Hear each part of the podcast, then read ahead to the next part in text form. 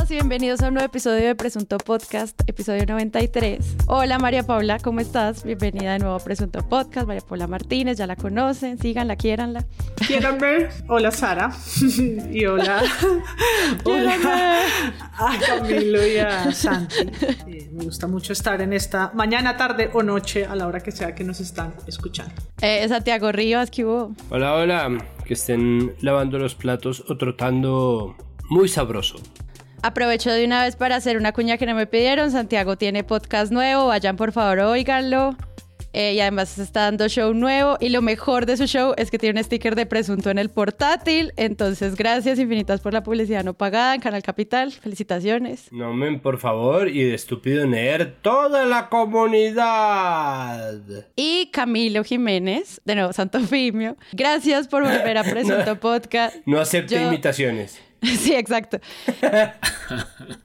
no, yo solo pienso en todos los otros 200 Camilo Jiménez levantando las cejas cuando tú digas sí, sí, sí.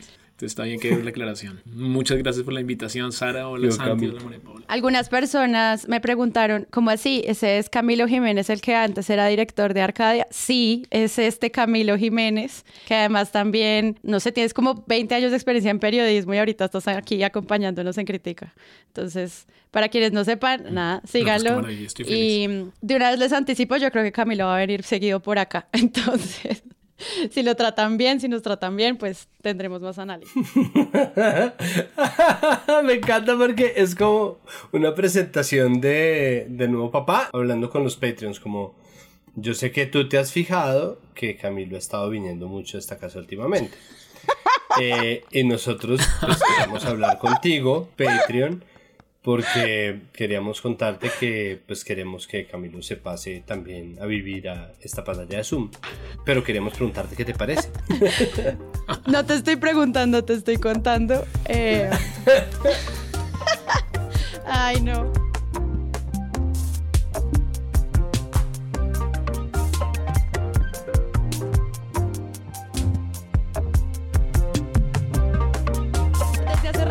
María Paula queríamos hablar de la columna de Margarita Rosa de Francisco del 11 de febrero en el tiempo, un jueves normal aparece. Específicamente la columna Dilema Ético arranca con ¿Cómo no preguntarme por la forma como se están articulando los poderes hoy en Colombia?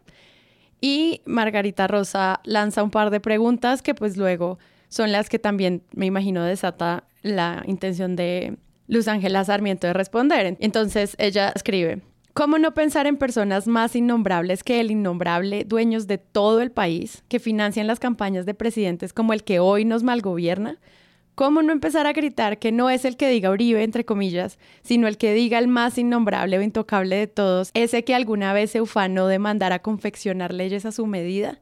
¿Cómo no asombrarse con el monopolio abusivo del sistema bancario que él ha creado y que denuncian constantemente sus clientes por la red? Bueno, pues yo creo que el contexto no es solo Margarita Rosa escribiendo la que fue su última columna, que creo que en el chat de Presunto lo dijimos o lo intuíamos, porque no es la primera vez que algo así ocurre en un medio en la que esa carta se convierte en, abro comillas, su carta de renuncia o su excusa de despido y salen, como dirían por ahí, como pateando la lonchera de los dueños de los medios o aprovechando esa última pantalla para hacer ese reclamo o esa mirada sobre la ética. Entonces, en el caso de Margarita Rosa, creo que uno de los puntos importantes es la réplica de abajo, como una columna que sale con una réplica al tiempo, en el tiempo, hay todo, todo tiene tiempos, de la hija del dueño, que, ¿no? Un llamado a atención con un halago, ¿no? Como escribes muy bien, pero cuidado. Sí, para quienes no han leído la respuesta de Luz Ángela Sarmiento, eh, la columna se llama A Margarita Rosa y es la que publican en el impreso una al lado de la otra y en la página web una debajo de la otra. Dice, es innegable cuando lanza falsas acusaciones contra mi padre, como ese que algún día se ufanó de mandar confeccionar leyes a su medida. Qué fácil es echar aspersiones al viento, hablar de algún día, entre comillas, sin tener que probar o seriamente argumentar nada. Y más adelante dice, Todo esto, Margarita, para decirte que seguirás siendo bienvenida en el tiempo para expresarte libremente mientras estés dispuesta a respetar la honra y el nombre del resto de colombianos. Las difamaciones vulgares no serán toleradas nunca en este periódico, firma Luz Ángela Sarmiento como directiva El Tiempo Casa Editorial, así aparece en el artículo. Que es distinto a lo que le pasó a otros periodistas eh, como Joey Ackerman, a quien le dijeron como publicamos esta columna y la recibimos como tu carta de despido. Chao, adiós.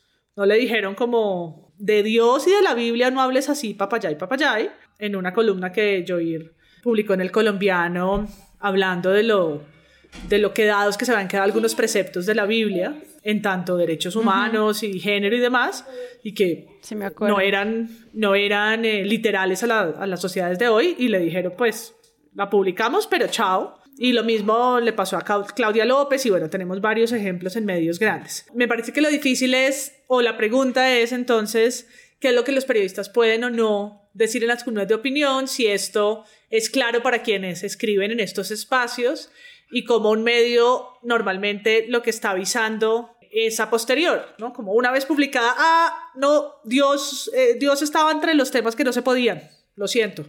¿No? O, ah, no podías eh, tocar el tema de la propiedad o poner en cuestión esto en el tiempo. Entonces creo que es una pregunta interesante sobre libertad de expresión en espacios de opinión, en medios privados. Claro, y que sería raro que te dijeran desde antes que puedes y que no, porque pues te cae la flipa encima también. Yo subiría un poco más el volumen aquí y, y diría que me parece un acto de intimidación. Y en ese sentido es, pues, digamos, un precedente, otro más supremamente grave que muestra que, que la agenda de los privados y la agenda particular política, social y económica de los dueños de los medios es tan grande y su preocupación de que el país cambie y siga cambiando en su contra es a la vez también tan grande que ya pues no tienen ninguna preocupación ni siquiera en hacer ese tipo de cosas. Esto es, digo que es un acto de intimidación porque esto es usar un espacio de una columna, que es que realmente, como dice María Paula, esto no era una nota a pie de página, como se la pusieron a Claudia López, ¿no? Claudia López cuando la sacó Roberto Pombo del tiempo, Roberto, el que se fue hace poco, él mismísimo decidió sacarla y puso una nota a pie de página diciendo que eh, recibía esa columna como una carta de renuncia y pues así lo anunció. Después eh, la de José Obdulio Gaviria, unos años después, fue similar, ¿no? José Obdulio no quiso retractarse de unas, de unas mentiras claramente graves que contó sobre el proceso de paz y los negociadores de paz y como no quiso retractarse sencillamente su columna dejó de aparecer de repente. Pero en este caso ya entonces la hija del dueño que uno dice, ok, ¿y por qué ella ahí? Bueno, porque es de la junta directiva. Y es que ser de la junta directiva de medio le da derecho a ocupar una columna eh, del mismo tamaño, del mismo peso de la persona que está criticando o a la que le está haciendo un reclamo. Entonces, esto de hacerlo público, de hacerlo en el mismo tamaño y de hacerlo desde el micrófono que tiene la hija de Luis Carlos Sarmiento Angulo, que no solamente es la hija del dueño y no solamente es de la junta directiva, sino es una persona muy poderosa en este país, es violento. Es violencia, es violencia explícita, es violencia despreocupada, es básicamente los dueños de los medios. A veces yo pienso que se están volviendo los mayores eh, enemigos del periodismo. Y pues realmente me preocupó mucho, muchísimo. Además que, y con eso termino, delata la opacidad tan grande que hay en los altos mandos de los grandes medios de Colombia. Uno no sabe quién toma las decisiones. Y entonces Monpotes como, como no director del tiempo es garantía de que habrá menos opacidad. No creo lamentablemente creo que el señor ahora tiene un nuevo jefe, que no es Roberto Pombo, sino Luis Carlos Sarmiento o su hija. O que ya los tenía antes también. Sí, lo que pasa es que Roberto Pombo pues era un tipo que tenía una figura lo suficientemente grande, un prestigio lo suficientemente grande para que existiera al menos un voto de confianza con respecto a la influencia de, de Luis Carlos Sarmiento, que todo el mundo conoce, que todo el mundo sabe, que todos sabemos quién es Luis Carlos Sarmiento, pero que era fácil, no costaba imaginarse que le costara a Luis Carlos Sarmiento estar por encima de Roberto Pombo. Es un tipo que resistió tres propietarios distintos del tiempo, es un periodista con mucho prestigio, ¿no? Es decir, ahora Monpotes es un tipo de cuya probidad yo no dudo, pero yo también dudo mucho que tenga el peso suficiente para hacerle frente a Luis Carlos Sarmiento Angulo, porque finalmente el puesto de director del tiempo es también un puesto político. Hay dos asuntos ahí que me gustaría marcar. Lo primero es cuando mandan a la hija de Luis Carlos Sarmiento, eh, la mandan con una razón en tres posiciones distintas. Por un lado, como una directiva del periódico, por otro lado, como una mujer poderosa en Colombia, como bien lo está diciendo Camilo, pero en un tercer lugar y, yo creo que aquí fallan porque en este caso no es suficiente, la mandan como hija del afectado. ¿no? Ella trata de apelar a, como no me jodas, eh, Margarita Rosa, que a todos nos molesta que se metan con nuestros taitas, mm. y eso aplicaría muy bien si no fuera la hija de Luis Carlos Sarmiento Angulo. Entonces yo sé que no debe ser fácil en ese sentido ser la hija del ex Luthor, pero si te tocó en la vida ser Laura Luthor, pues entonces un, poco báncatela. O sea, si no es culpa nuestra. Entonces, como tratar de poner en esa posición como, mira, te estás metiendo con mi papá, entonces como si obviamente te entendemos, lo que pasa es que tu papá es dueño del periódico, ¿no? Es como la situación de poder y la responsabilidad que eso conlleva debería estar todavía claro y no parece que lo esté. Por otro lado, hay una cosa con Margarita Rosa y es que, a ver, hagamos un recuento rápido eh, y es que Margarita Rosa de Francisco es una mujer de una familia acomodada del Valle del Cauca, diva, protagonista de telenovela, una vieja muy muy inteligente y empezó a escribir libros y empezó a tener su columna del tiempo y empezó a volverse como una figura que tenía cierto, cierto campo gravitatorio y la gente tendía a ver, tendía a ver y viene ascendiendo de forma exponencial en el ecosistema de los opinadores del país y Dicho esto, que este es como un precontexto, tiene otro contexto y es que nosotros hace tres años ya estábamos grabando en abril nuestro o en mayo nuestro segundo episodio de la historia. O sea, hace 91 capítulos estábamos grabando sobre las entrevistas que se hicieron en ese momento para los candidatos presidenciales por parte de sus partidarios. Y Margarita Rosa efectivamente tenía a Fajardo. Y ella durante mucho tiempo se le identificó con el centro, bla, bla, bla. El caso es que desde hace un tiempo Margarita Rosa está dando un viraje muy claro hacia la izquierda o hacia la centroizquierda, y ha empezado a mostrar una afiliación seria con Petro. Entonces el asunto con Petro no sería realmente grave de no ser porque en este país le tienen pánico y si ustedes revisan hace dos capítulos que hablábamos precisamente sobre el artículo de la silla vacía hablando de por qué estaría saliendo Roberto Pombo, hablan mucho del miedo que le tiene el tiempo a Petro y de cómo están reaccionando frente a la posibilidad de que haya una presidencia Petro en el 2022 y quieren un poco cerrar filas en torno a la derecha. Entonces, esta salida de Margarita Rosa no solamente se da en medio de una transición que está haciendo ella misma, en donde ella haciendo el giro hacia la izquierda empieza a pensar, pucha, lo que lleva pagándome, el que lleva pagándome por mis columnas todo este tiempo es el tipo más rico y más poderoso de este país, es un tipo que se efectivamente, en eso no miente Margarita Rosa, se ufana de, de escribir proyectos de ley, no solamente es rico, cochinamente rico, sino que además se codea con las esferas políticas porque este es un país que funciona así, pues esto me plantea, como se llama la columna de ella, un dilema ético y en ese momento estamos además preparando lo que va a ser una carrera que ya más o menos empezó, pero que no ha empezado, no se ha oído el disparo, que son las elecciones del 2022. Entonces, realmente es bien interesante lo que pasa ahí y creo que la historia de Margarita Rosa, yo no sé si terminará en los Danieles, yo no sé quién finalmente la, la, llamó, pero no Margarita, Margarita, si estás oyendo. Mm. Presunto podcast arroba también está la pregunta de si uno puede conectar salida de Roberto Pombo con salida de Margarita Rosa, pero bueno, eso es una cosa que no sabremos nunca porque también estos directores de medios que salen eh, nunca hablan. Yo me imagino a Camilo poniendo un corcho con las fotos de todos hilando como, ¿será que tiene que ver esta salida con las margaritas? Podemos hacer, podemos hacer como un, corcho matarife. Exacto. Sí. Podríamos hacer un corcho matarife. en el que unimos una cosa, con la otra pero... Eh, ya lo patentó el corte. Pegando mi línea, eh. mi línea de lana con el punto de Santiago. Yo creo que ese balazo sí ya se dio, o sea, ese banderazo, ese balazo de las elecciones ya se dio. Lo que pasa es que pues siempre es un poco mudo el periodo del preelectoral cuando arranca. No sé, hay gente que parece que estuviera siempre en, en precandidatura desde el día después de las elecciones. Entonces, Colombia de alguna manera siempre lo está. Exacto. Entonces, pues desde Sobre todo en el gobierno meme, ¿no? Si todo el mundo está queriendo reemplazar al moped, obviamente, perdón, MP, no, pero eh, entonces yo creo que ya estamos en ese periodo. Lo que me parece que cambia y que es eh, pues el universo presunto es que las próximas elecciones sí son las primeras en mucho tiempo con una nueva dirección del tiempo. Sí son las primeras con una nueva dirección en semana y también se movieron las cartas en RCN. Entonces, pues creo que eso sí nos va a dar de qué hablar. Hoy es un tema que enunciamos, pero yo creo que va a tener que ver con los contenidos y el análisis que haremos a los discursos. José Manuel Acevedo es el nuevo director de noticias del canal RCN. Oye, María Paula, pero yo no entendí una cosa porque Acevedo hace una semana lo anunciaron con todo bombo como director de medios digitales de la organización Ardila Lule o AL y hoy pasa acá. Sabemos un poco del detrás de cámaras de todos esos movimientos que además otra vez me parecen súper oscuros. El tras bambalinas no lo sabemos, presunto podcast arroba gmail. Ah. Lo que sí es que José Manuel Acevedo queda como nuevo director de noticias y Juan Lozano pasa entonces a ser el consejero general de los medios de comunicación de la organización Ardila Lulen, donde están RCN Radio, La República y Canal RCN. Entonces, pues el consejero general de medios de comunicación, no sé si es como ese mismo perfil que tienen como Vieri o Hassan, que nunca sabemos muy bien qué es lo que pueden hacer o qué es lo que no. Es como una paleta grande de asesor espiritual de la comunicación. No estamos por, no estamos por supuesto hablando de talento.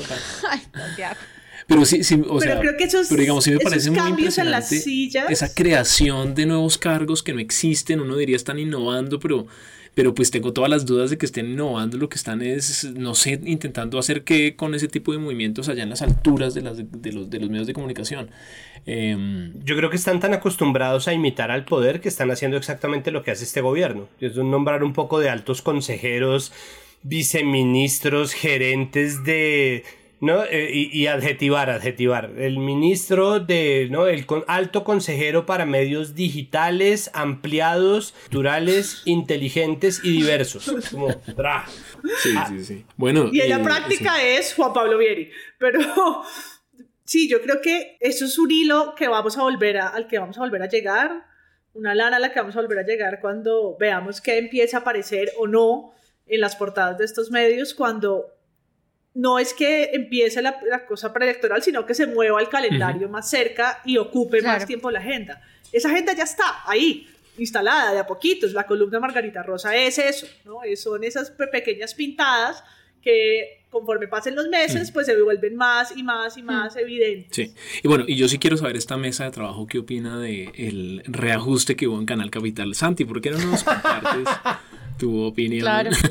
no, pero estoy haciendo este pequeño chiste porque me parece que también ahí pasó algo. Y bueno, pues Canal Capital no es lo mismo que El Tiempo ni que RCN, pero pues es televisión pública, es televisión abierta y creo que ahí la balanza se inclina ahora hacia el otro lado, ¿no? O sea, no tenemos el equilibrio 50-50, pero sí ayuda un poco, ¿no? O sea, seis espacios nuevos. Tenemos a Carolina Sanín, a Santiago Rivas, a mm, la señora Barrios de la MOE, Catalina Ceballos, Ariel Ávila y una, mm, una chica que hace deportes que no me acuerdo el pero me parece interesante que se abrió como un nuevo espacio, que por lo menos a mí pues se da un alivio. A ver, yo, yo, pienso que eso tiene, eso es una movida muy compleja. Por un lado, Canal Capital es un canal que es demasiado chiquito para el peso que tiene es una entidad pequeña y sin mucha plata, pero que representa el poder del segundo cargo de elección popular más importante de este país, que es la alcaldía de Bogotá. Se asume de plano que es el canal del distrito y por lo tanto el canal de la alcaldesa o del alcalde según esté y lastimosamente es un canal que está sometido al vaivén de quien está gobernando. Es decir, no hemos podido mm. tener un solo experimento de canal capital que trascienda como por ejemplo le pasó a Santiago Trujillo Nidartes, como le ha pasado a Chucky García en Rock al Parque,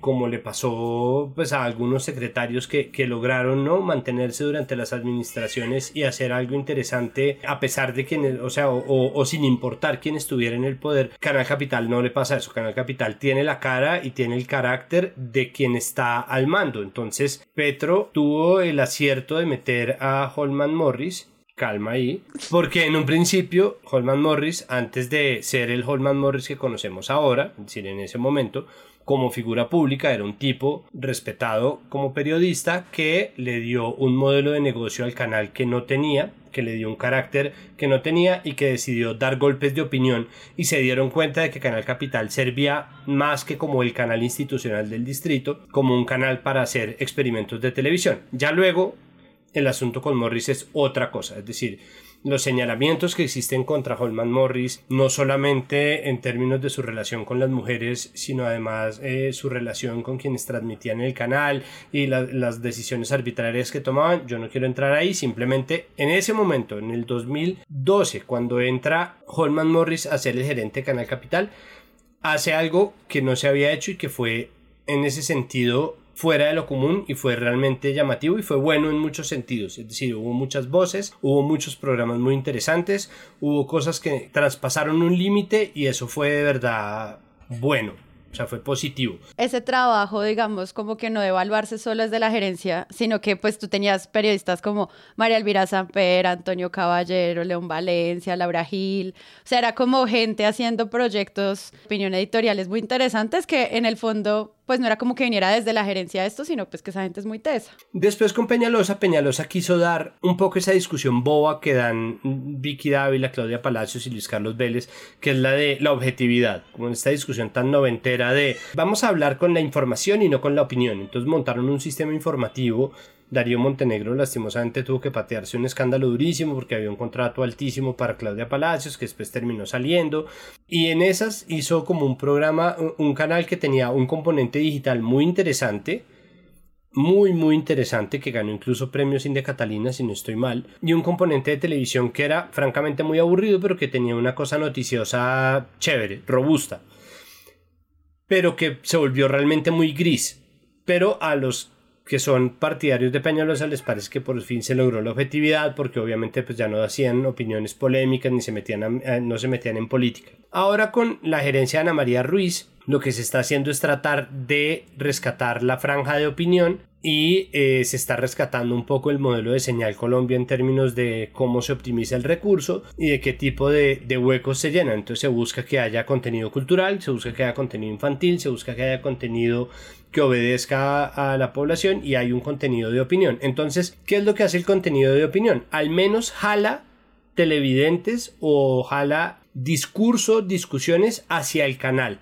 Y hacia el canal quiere decir en este caso sí, efectivamente hacia el gobierno de Claudia López. Entonces, poco importa si yo critico a Claudia López en mi programa, poco importa si Carolina Sanín sale declarando en su primer programa que ella no piensa hacer política y que no le, o sea, que no va a dudar en criticar a Claudia López, poco importa si le sacamos vainas o si hablamos con los concejales del Centro Democrático, todo porque el golpe de favorabilidad que da hacer eso juega en favor del gobierno, se diga lo que se diga, porque mucha de la gente que critica el programa dándole gran visibilidad o que lo alaba, no lo está viendo, como pasa con los medios en general. Entonces, yo estoy feliz, creo que la franja está haciendo cosas chéveres, me parece que es arriesgado y me parece que pese a no ser pues la mata y la diversidad y pese a mis radicales contradicciones con la postura de Carolina Sanín frente a la población trans, es una franja que ha dado mucho de qué hablar y en ese sentido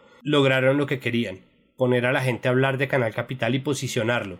Y eso siempre va a contar como un logro o como un indicador de éxito en, en, la rendición de cuentas de cualquier alcalde de Bogotá. Lo que dice Camilo de que se abren espacios, sobre todo en este momento que estaba también planteando María Paula, de nuevas maneras de acercarse también a lo electoral, pues obviamente todos estos espacios también deben entrar a Presunto Podcast y eso también es agradable, a ver si no le dedicamos todos los episodios a semana.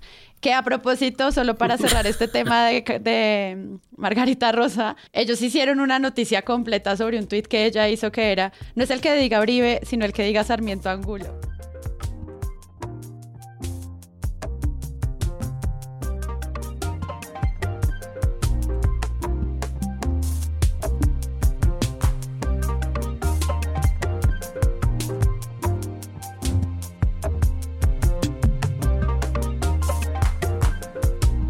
Seguimos en este episodio con algo que pues nosotros estamos siguiendo muy de cerca y es lo que está pasando en Buenaventura, lo que lleva pasando casi un mes de violencia directa contra la población civil.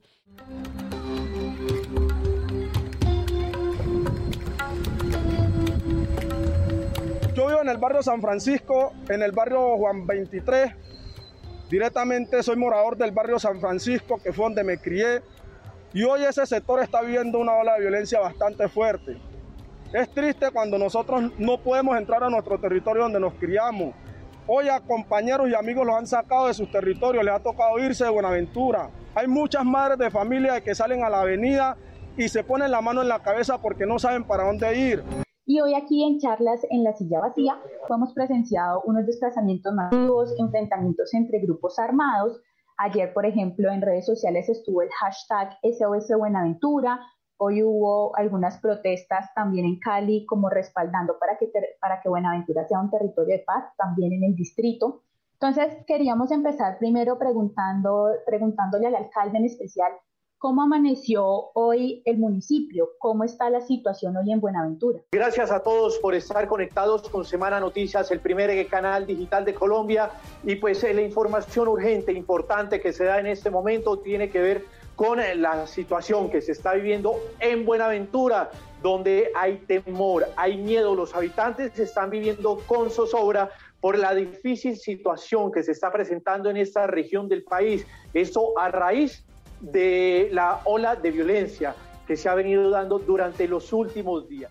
Es un tema muy difícil de entender y es triste, como ya lo hemos mencionado muchas veces, que nosotros incluso hablemos de estos temas solo cuando hay una protesta o cuando hay que el cubrimiento de medios y la crítica de medios también pues nos terminamos centrando solo cuando hay una agenda terrible en las llamadas regiones, en la Colombia profunda. Entonces, hablemos de eso, o sea, como este tema siempre aparece de esta manera, hablamos de la minga solo cuando viene la minga, hablamos de Buenaventura solo cuando está una crisis social tan grande.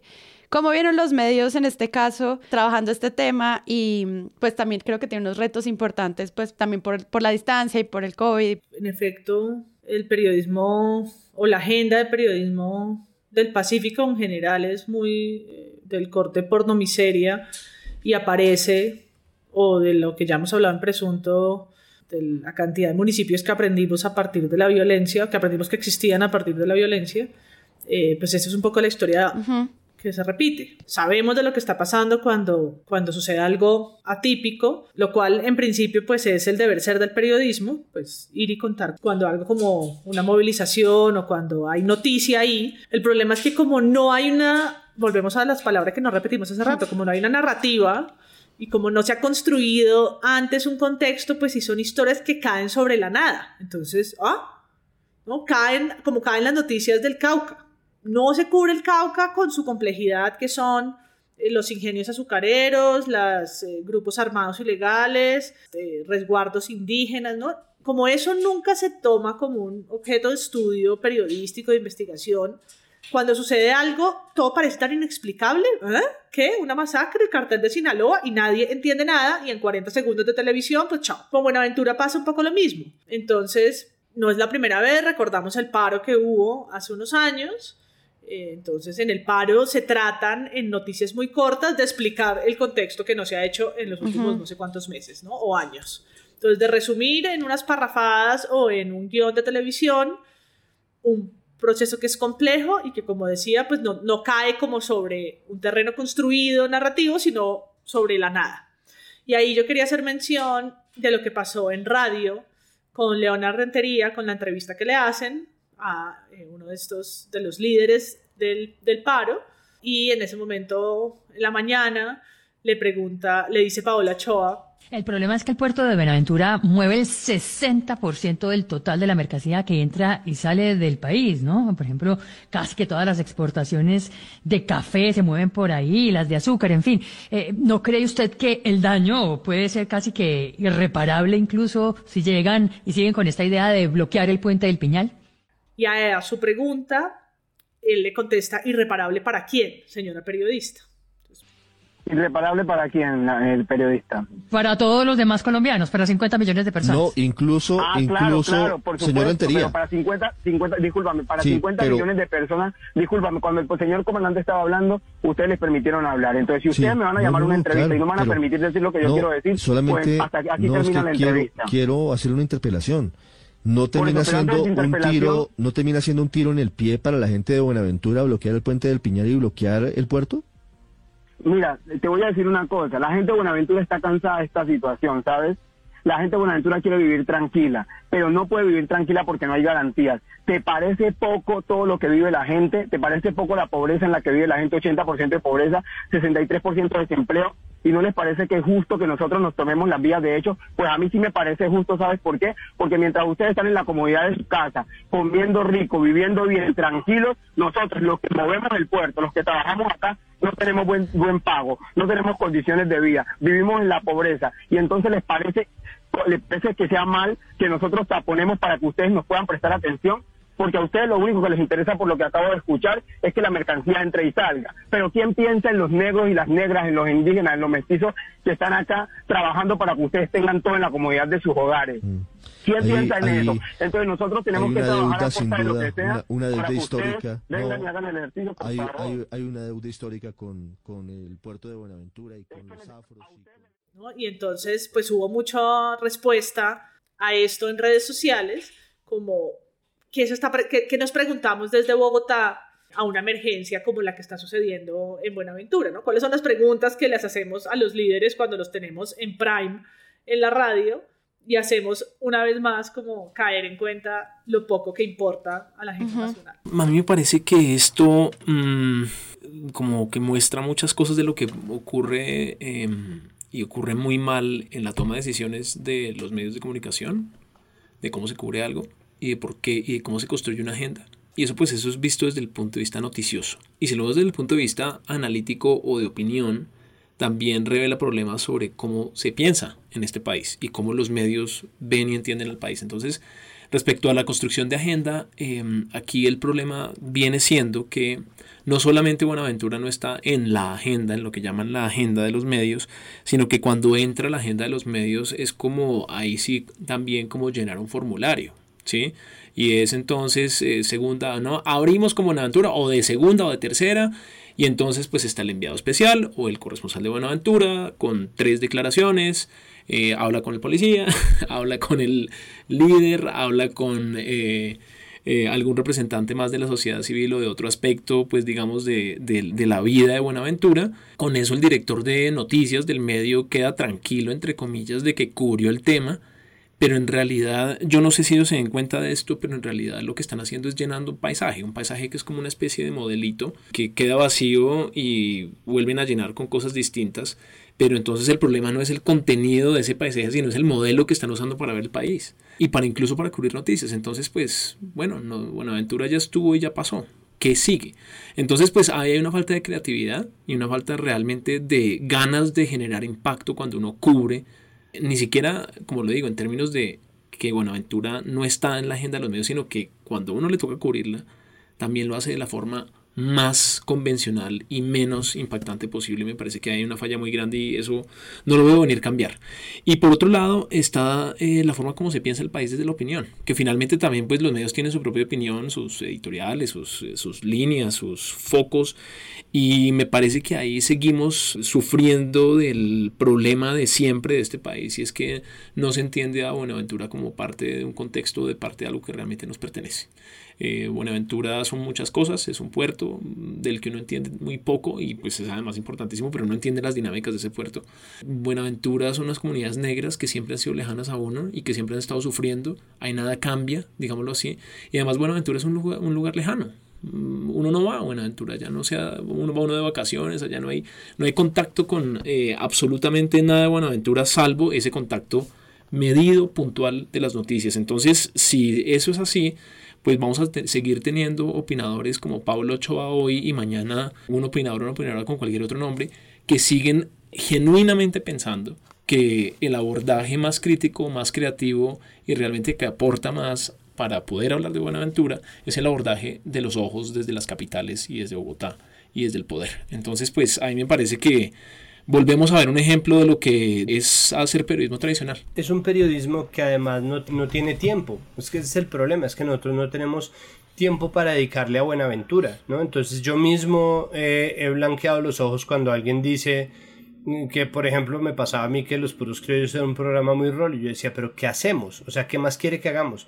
Y sin embargo, esa persona tiene, tenía toda la razón. Es decir, el hecho de que todo se esté haciendo desde Bogotá lo que hace es que reduce el tiempo que tiene Buenaventura para contar su historia. Entonces la historia de Buenaventura siempre es la historia de problemas. Incluso cuando uno se indigna o cuando uno trata de mostrar lo que pasa en Buenaventura, uno hace exactamente lo mismo que el gobierno, ¿no? Entonces uno amplía el pie de fuerza sobre Buenaventura y después nada. Y me parece que lo más complicado de todo realmente, porque estoy redundando sobre lo que dijo Camilo, que es un periodismo que no está pensando nunca en la historia, que eso es otra de las cosas que pasa con la mirada de los territorios. La sola idea de la Colombia profunda es sumamente racista y la Colombia profunda hay momentos en que realmente empieza en su hacha.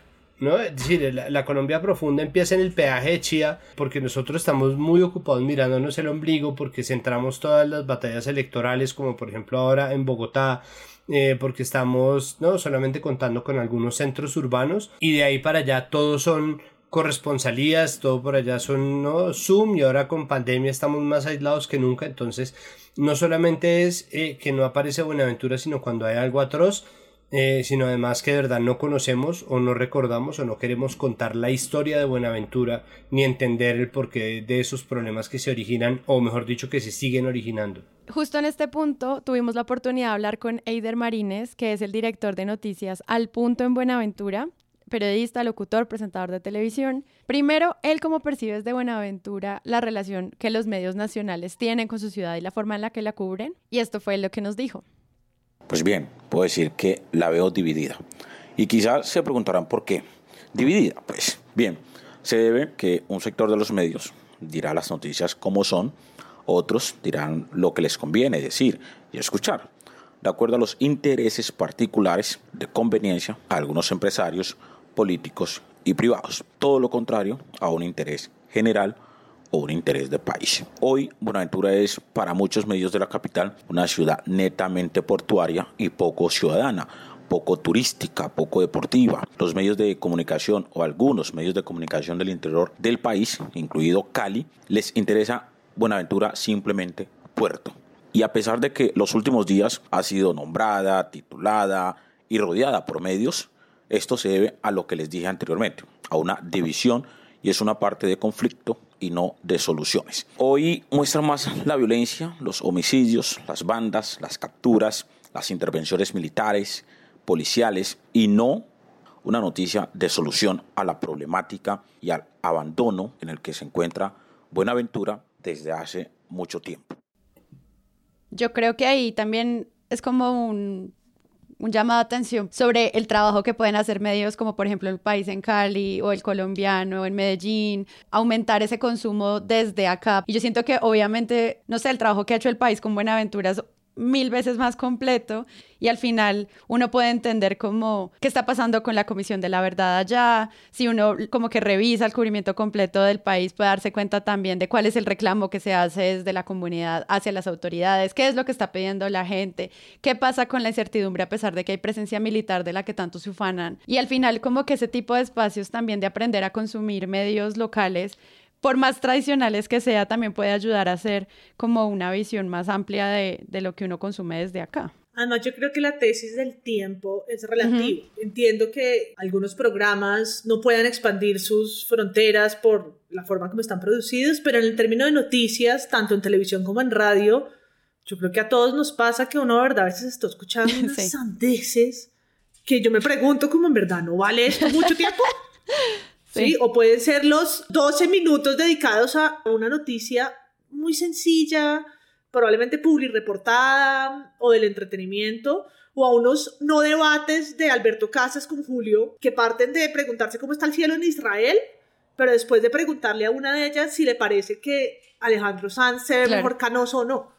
Y le votan 25 minutos, Julio hace mesa, le pregunta a todos, si está más guapo ella o él, así, si hace 20 años o no. Y uno dice, de verdad, wow, o sea, la franja de la mañana se les agotó. Entonces, yo creo que se pueden hacer en esos espacios notas más, más concienzudas sobre lo territorial. Creo que ahí hay una, pues ahí hay una cierta desidia de esa agenda centralista, pues que ya retratamos. Y que de nuevo, en periodo electoral se va a empezar a notar, ¿no? Porque entonces empiezan a caer unos paracaídas en región inexplicables o explicados en, en 20 segundos, ¿no? Que empiezan a abrir muchas preguntas de las realidades en esos lugares no contados, en esos lugares pues alejados entre comillas, pero también porque pues nuestra mirada miope del centro. Claro, no, no, yo estoy absolutamente de acuerdo. Lo que yo digo con el tiempo, por ejemplo, es aduciendo a, a medios que tengan como las mejores intenciones, por ponerlo de alguna forma. Porque en general la mirada centralista y la mirada desde Bogotá es una mirada muy paternalista con todo lo que eso implica. O sea, Bogotá muchas veces es ese papá que por estar trabajando no le pone atención a sus hijos, ¿no? Entonces, no, es como como entonces, eh, bueno, Bogotá quiere todo, o sea, Bogotá quiere el control de absolutamente todo y el centralismo hace que todo salga de las regiones hacia Bogotá y después vuelva hacia las regiones con toda la corrupción que eso implica. Pero además de eso, Bogotá no quiere que lo molesten. Entonces Bogotá tiene todos los poderes y todos los recursos y toma todas las decisiones. Y cuando le dicen, hey, Bogotá, pon atención, Bogotá hace como, hombre, que no es que estoy ocupado. ¿no? Entonces la mirada bogotana es un poco como, no, nos estamos ocupando de la economía. Entonces por eso le preguntan a Leonard. Eh, eh por, por el puerto, como, pero es que el puerto y las mercancías, o se hacen ridiculeces racistas como la que ya alguna vez hemos hablado, yo no sé si se acuerdan de precisamente Blue, deberíamos tener como en Today Explained, como una cortinilla, como Blue.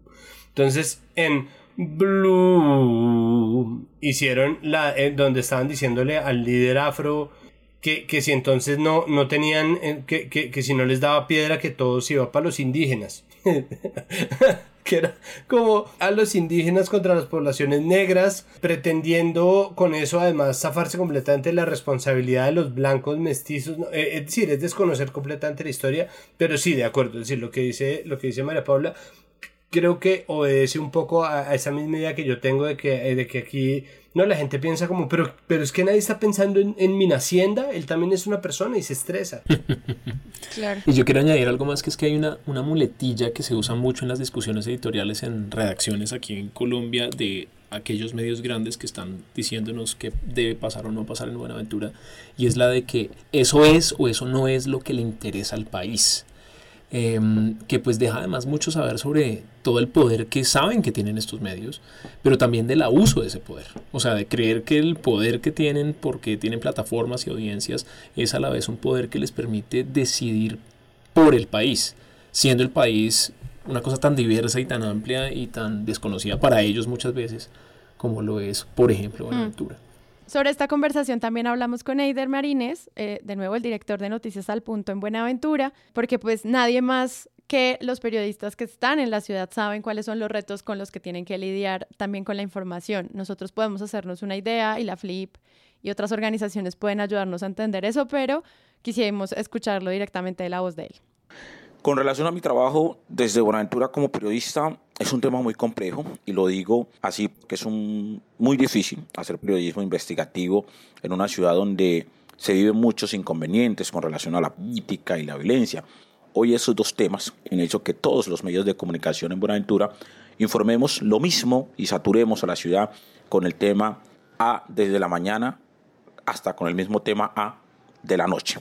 Las capturas, los homicidios, los enfrentamientos y pues acceder a una investigación de esos hechos es muy complicado, porque Buenaventura es muy pequeña y los delincuentes te ubican muy rápido. Y las fuentes son muy celosas, son temerosas en darte una información porque dicen que rápidamente sabrán quién lo dijo y por qué lo dijo. Y dirán, es lo único que hay. Entonces no, Acá también podemos encontrar deporte, cultura, arte, turismo, pero no se informa con mayor relevancia porque no hay apoyo económico para las crónicas, los reportajes, los medios, el transporte. Acá todo eso es muy limitado en materia de inversión de cámaras, estudios y todo eh, eh, el aparato que se lleva para construir un trabajo fílmico de la mejor manera y tampoco hay ese acompañamiento institucional. Hacer periodismo en Buenaventura es ser valientes. De nuevo, esto es más como una invitación a que pues hagámosle seguimiento también a nosotros también como consumidores, a los medios que están haciendo buen trabajo. Desde el 30 de diciembre, Buenaventura está viviendo un recrudecimiento de la violencia. Hombres armados con fusiles patrullan las calles y los tiroteos se toman la ciudad en las noches. Uy, marica. Los bonaverenses se movilizan en protesta para llamar la atención Por del ejemplo, Estado 070 y exigirle publicó presencia. Un informe que se llama Las balas en Buenaventura. ¿Por qué protesta Buenaventura? Y mm, en este video que publican en su página web, o sea, hacen un contexto sobre quién es Leona Rentería, el líder del movimiento de Buenaventura Resiste, cuáles han sido las respuestas que les han dado desde el Estado, cuál es la respuesta que el Ministerio del Interior ha dicho, cuál ha sido también el contexto histórico en el cual en- incluso desde el gobierno Santos se han prometido medidas para la protección de Buenaventura. Se compara también con qué es lo nuevo que está diciendo Iván Duque para esa población y al mismo tiempo se reconstruye pues la violencia que se está viviendo dentro de las calles y sobre todo pues no hacen solo usando material de archivo y gráficas y infografías sino también que es interesante ver cómo muchos de los videos que ellos recopilan allí pues son parte de los videos que hace la comunidad. Aprovechando esto pues le invitamos a Natalia Arenas a que nos contara un poquito del detrás de cámaras de cómo fue aproximarse a este tema también desde Bogotá un- y pues cuando tienes también limitantes donde finalmente no puedes asistir directamente al lugar de los hechos para cubrir una noticia y pues esto fue lo que nos dijo Natalia.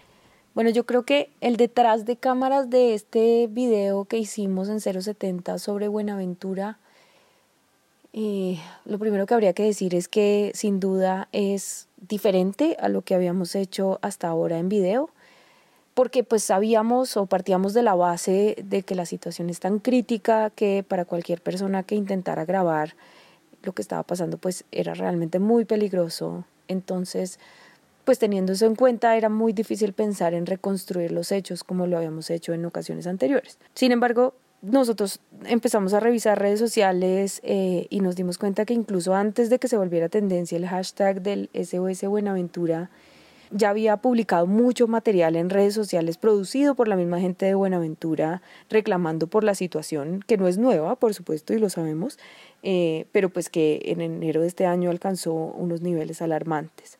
Entonces lo que nos propusimos hacer fue organizarlo y darle contexto, ese fue como nuestro objetivo, porque sabemos que eh, en el periodismo que hacemos a veces eso es suficiente para tratar de explicar a la gente por qué eh, una ciudad con los niveles de pobreza y de desempleo que tiene y de violencia se vuelve a movilizar exigiendo lo mismo que ya había exigido en 2017, lo mismo que ya había exigido en 2014 y por lo tanto pensamos que esta podía ser una manera de explicarle a la, a, la gente que nos ve y nos lee y nos oye lo que está ocurriendo eh, contado por las mismas personas eh, que lo viven en Buenaventura. El tiempo tiene un especial, pero solo para suscriptores de cuáles son las consecuencias y las causas de lo que está pasando en Buenaventura. Entonces, hay cosas. El tema es, ojalá no, no hablemos solo de estos temas cuando están como en el peor momento de la situación más crítica civil.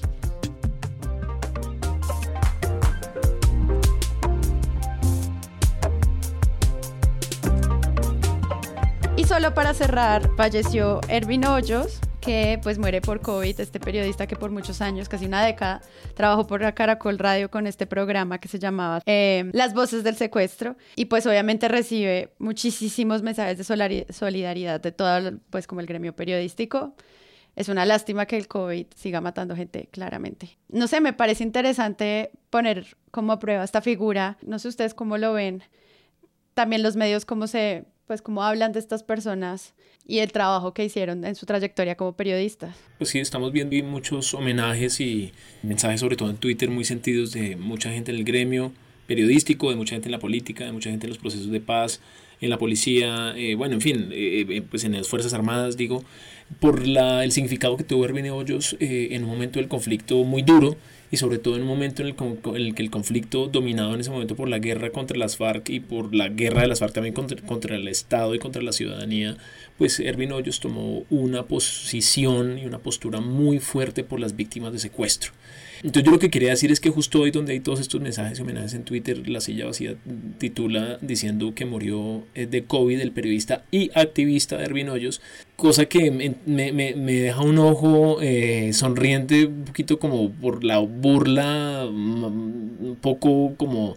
De pronto es un texto predictivo, pero- de pronto es un texto predictivo cada vez sale y activista y le dan. pero sí me deja pero sí me deja un ojo lagrimoso como se dice y es porque enlagrimado porque a ver esto de catalogar a Ervin Hoyos como periodista y activista como si las dos cosas fueran distintas ya es un eh, debate que la silla vacía agotó solito y porque terminó metida en un problema enorme, pero más allá de eso, eh, Ervin Hoyos es un periodista, era un periodista que tuvo toda la carrera de clásico periodista, periodista, periodista hecho a pulso en Colombia.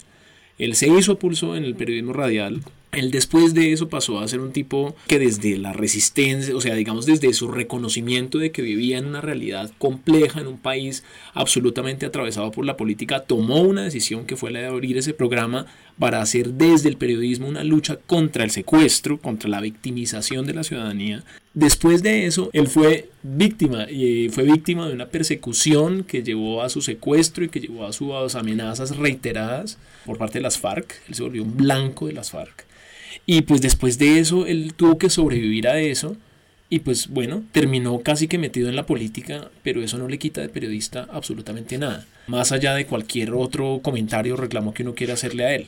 Entonces sí quedé muy sorprendido con esa insistencia de la silla vacía en su asunto del activismo y yo quería rescatar un poco como más bien esta figura de Erwin Hoyos como representante de lo que es hacer periodismo en Colombia, que es muy duro. También es un representante de lo que es ser víctima periodista en Colombia. Yo quiero sumar que Ervin Hoyos es el periodista número 22 que muere por COVID. En el informe de la FLIP que se publicó en febrero, o sea, hace pocas semanas, pues están los nombres de las 21 personas. De, no sé, el medio Panorama Vallecaucano, de Uramita Stereo, de BC Noticias, varios periodistas independientes, uno de Arauquita Stereo, un periodista de RCN Radio en Córdoba. Entonces, son 22 con Ervin, los periodistas que mueren por COVID. Solamente abro la pregunta como de la, relevancia que tienen unos sobre otros, o que lo habíamos hablado porque obviamente pues que se muera el ministro de Defensa no es lo mismo que si se muere mi tía, pero en el caso de los periodistas pues al sector también le ha golpeado, pues, son 22 en, en los diferentes medios y muchos de, estos hacen, muchos de ellos hacen parte de medios muy pequeños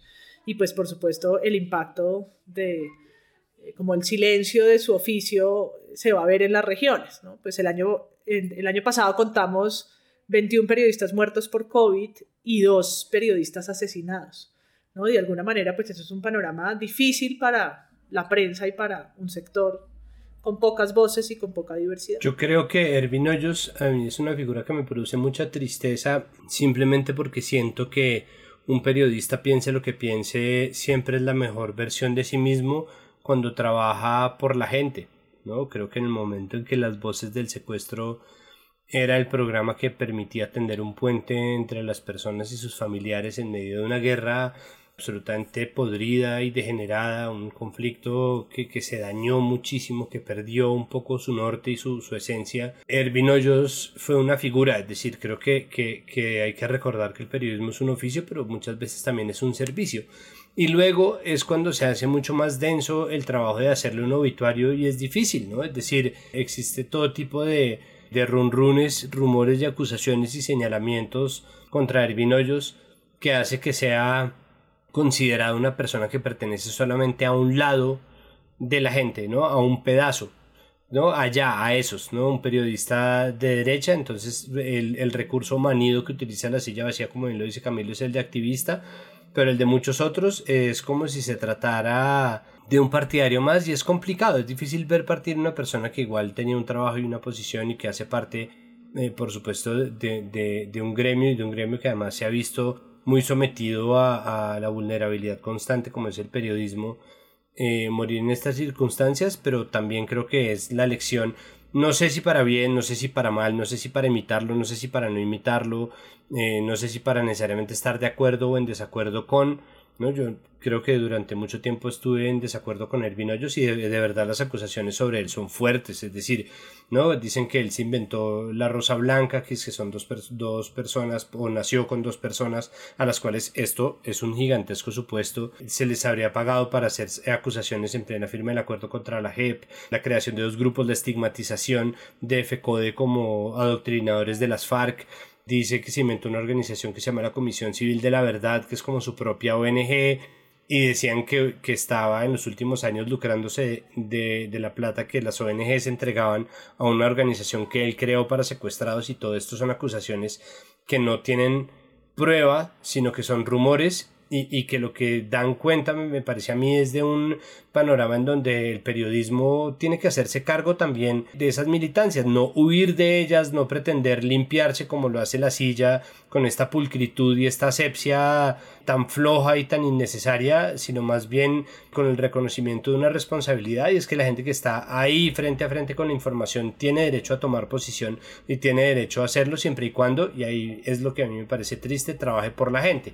Mi sensación es Hoyos en un punto dejó de hacerlo, pero por otro lado no soy quien para no dolerme por la muerte de un periodista en medio de, de, la pandemia. Entonces es una situación complicada en la que terminamos todos, creo yo.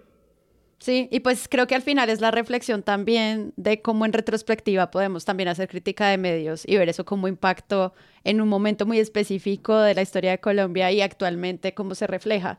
Y al final creo que son conclusiones interesantes para que el público de manera crítica pues entienda que acá siempre han habido posturas e intereses editoriales que son las que tratamos de reflejar constantemente en los episodios. Entonces, nada, muchas gracias Camilo por volver a Presunto. Muchas gracias a ustedes. Gracias Santi. Hombre, con tantísimo gusto. Y María Paula Martínez. Gracias. Gracias, cumpliendo la cita con problemas en mi micrófono y ruidos en mi fondo, como es un clásico ya. y con el perrito podcaster. con el perrito podcaster, las enanas podcasters y así. Bueno, y si, y si escucharon las risas de los hijos de todos los panelistas, pues ya saben, eso es parte del encanto de Presunto Podcast. Yo soy Sara Trejos, nos pueden escuchar la próxima semana. Chao.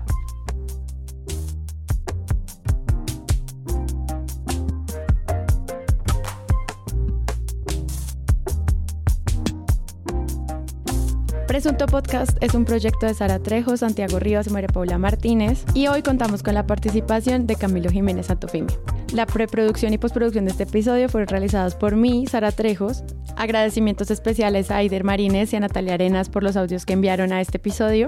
También quiero recordarles que Presunto Podcast tiene una comunidad de Patreon, que es un lugar en donde ustedes pueden entrar y no solamente ayudarnos a financiar este proyecto a que sea más estable y más grande, sino también eh, donde pueden conversar diariamente sobre la actualidad nacional, no solamente esperando cada capítulo cada semana.